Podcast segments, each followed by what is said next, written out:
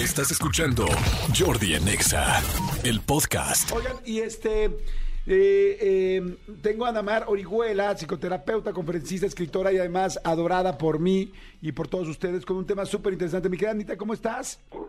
Queridísimo, muy bien, pues muy contenta de poder compartir contigo. Y este tema, querido, El tema que está bueno, ¿por qué hay personas que sacan lo peor de ti? ¿Por qué hay ¿Les ha personas que... Ajá, claro. Uy, sí, ¿tienes tiempo? claro que cada persona de nuestra vida nos refleja una parte diferente, ¿no? Creo que podemos de pronto... Ya está, es que hicimos un truquito, Ajá. un truquito de, de radio. La pobre Anamar, este, de hecho le va a dar tiempo para que respire. Sí, porque desde esa escalera es una perfecto. locura. Este, fíjense, es que ustedes ya saben que esta ciudad con este tráfico no tiene palabra de honor. Entonces Ana venía con mucho, Ana Mar venía con mucho tiempo, pero eh, teníamos que entrar ya al aire y este y ella todavía no alcanzó a llegar. Entonces entró por teléfono, pero abrieron la puerta y nos dimos cuenta que lo que empezó a decir ya estaba subiendo. Estaba escuchando, sí, Estoy esperando a que pueda respirar. Respira, Ana.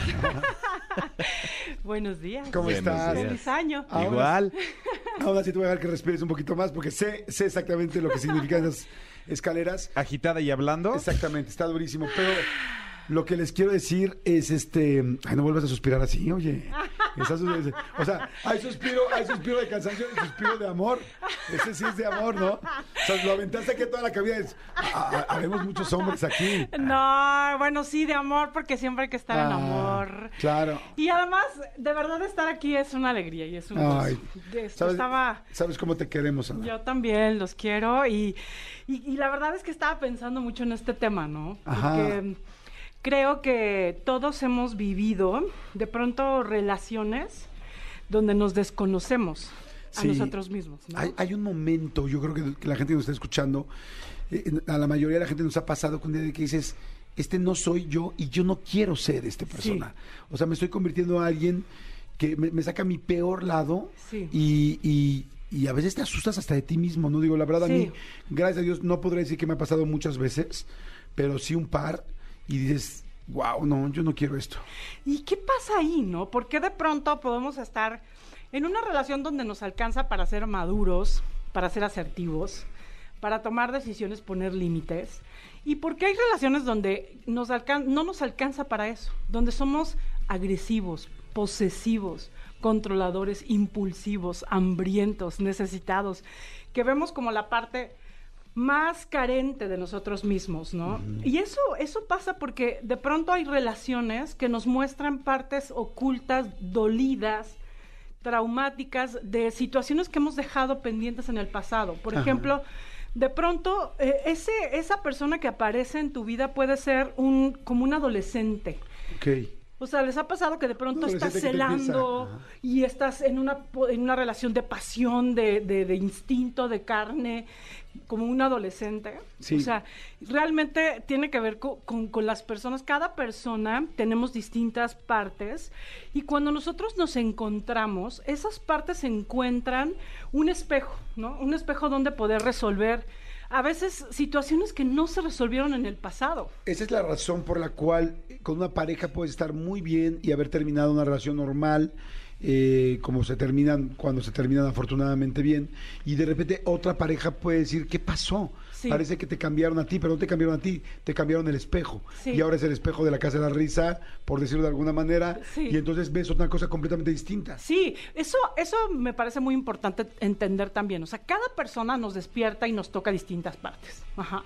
Es un espejo diferente. Por ejemplo, cuando tú estás con una pareja muchos años, muchas veces no puedes ver partes que te despierta otra. Otra persona, cada persona nos muestra un rostro de nosotros mismos muy distinto. Yo a veces creo, por ejemplo, quienes hemos eh, terminado una relación larga, ¿no? Yo, terminé una relación de 13 años eh, y después es muy interesante lo que vas encontrando de ti mismo después de una relación tan larga. Claro. Porque- o sea, como qué partes de ti se perdieron en el Sí, camino. que, que esa persona con la que estuviste 13 años nunca te mostró partes de ti que no conocías y que de pronto vamos encontrando cuando te das la oportunidad de, de mirarte en otros espejos, de conocer otras personas Ujú. y de crear otras dinámicas. Y entonces eh, yo creo que las personas que sacan tu, tu peor parte, que es una parte más instintiva, más animal, más necesitada, son las personas que te enseñan más cosas de ti. Ujú. Ok. O sea, verdaderamente son personas, son finalmente relaciones que vamos a necesitar en la vida para podernos convertir en una mejor pareja. Sí, sí, porque, a ver, eh, todos hemos estado, o quizá la mayoría, hemos estado con personas que son, que nos alcanza para mucha asertividad y mucha adultez. Todo parece como que no hay problema, fluye, no tienes conflicto. ¿Hasta qué? Ah, no, no, o sea, realmente eso pasa. Ah, o sea, es una relación donde sí hemos tenido una relación así. Ajá, como una relación donde parece que todo es consensuado, donde todo está muy bien, donde tú puedes tener acuerdos.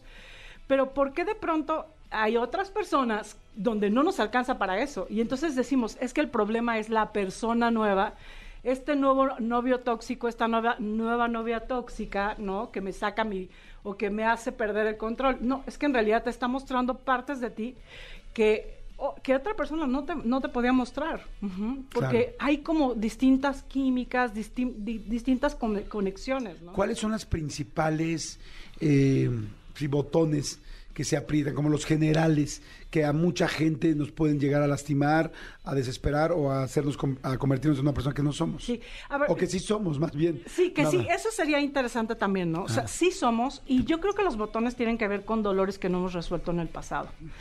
Por ejemplo, si tú tuviste, eh, si tú no tuviste, por ejemplo, experiencias eh, de, de adolescencia donde te enamoraste, donde tuviste un amor pasional, donde te fuiste muy libre, porque, porque a lo mejor tuviste responsabilidades desde muy chiquito y entonces no tuviste esta relación adolescente o tuviste una relación adolescente que te lastimó, que te, que te hirió, tuviste experiencias que no se cerraron.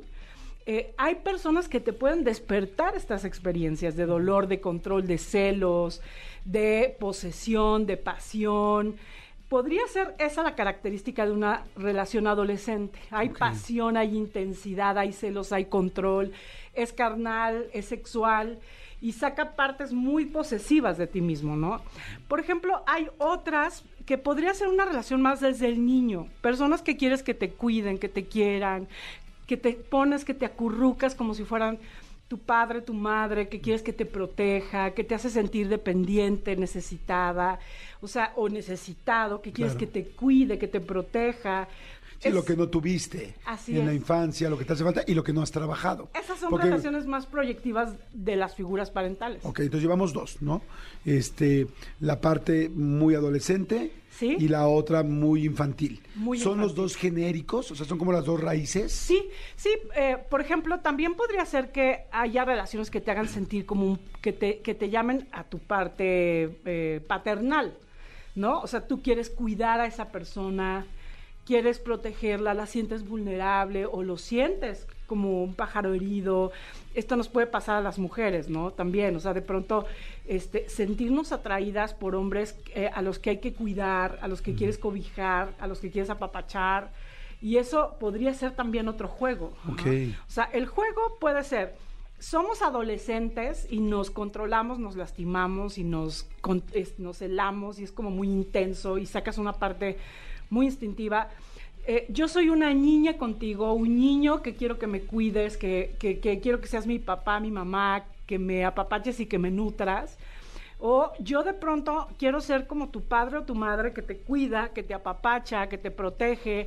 Y eso puede ser también otra, otra dinámica. La mayoría de estas situaciones se mejoran o las puedes, eh, pu- puedes salir adelante de ellas trabajando a tu niño interior. Sí, a O- ver, pero o no todas. no, no todas. O sea, eh, uno, tienes que entender que cada persona eh, te enseña un, un- un rostro de ti mismo y necesitas aprender a trabajar, aceptar que ese que sale eres tú, que estás resolviendo. O sea, que también eres tú. eh, también eres tú, eh, que Y que vas a seguir cerrando. siendo y que vas a seguir siendo ese si no resuelves esa parte que te están tocando. Así es, porque te la va a proyectar alguien más. O sea, por eso esa persona es un gran maestro y te está dando una Sí. gran oportunidad. Así es, es una oportunidad para cerrar un ciclo en diferentes etapas de nuestra vida y, y hay que abrazar y observar y hacernos responsable. No es el otro el problema o la otra. El, el tema es que saca una parte de ti que necesitas conocer. Alguna vez escuché una frase que, que es cada vez que sientes que algo está mal en la otra pareja, hay algo mal que, que tienes tú. ¿Te hace sentido o no? Sí, sí, siempre son, es una cuestión de dos, siempre es una cuestión de dos. O sea, el otro tiene algo mal, pero tú estás con él. O sea, ¿por qué, por qué necesitas tú eso? O sea, no, no, es, no es algo que, que te sea ajeno. Ajá.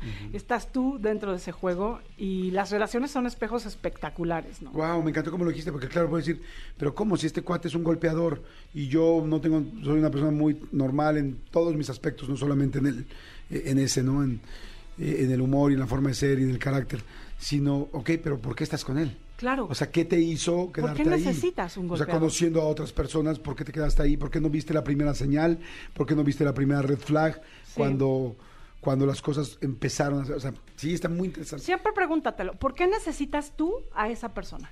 O sea, esa persona puede ser lo que tú quieras, pero tú por qué la necesitas. ¿Dónde te podemos eh, seguir? ¿Dónde te podemos leer? ¿Dónde todo, mi querida? Ah, pues en Academia Ana Mar Orihuela, en mi página, tengo eh, todas mis actividades. En, en, ene- en febrero empiezo los grupos de crecimiento, que son espacios de trabajo terapéutico con las heridas de la infancia.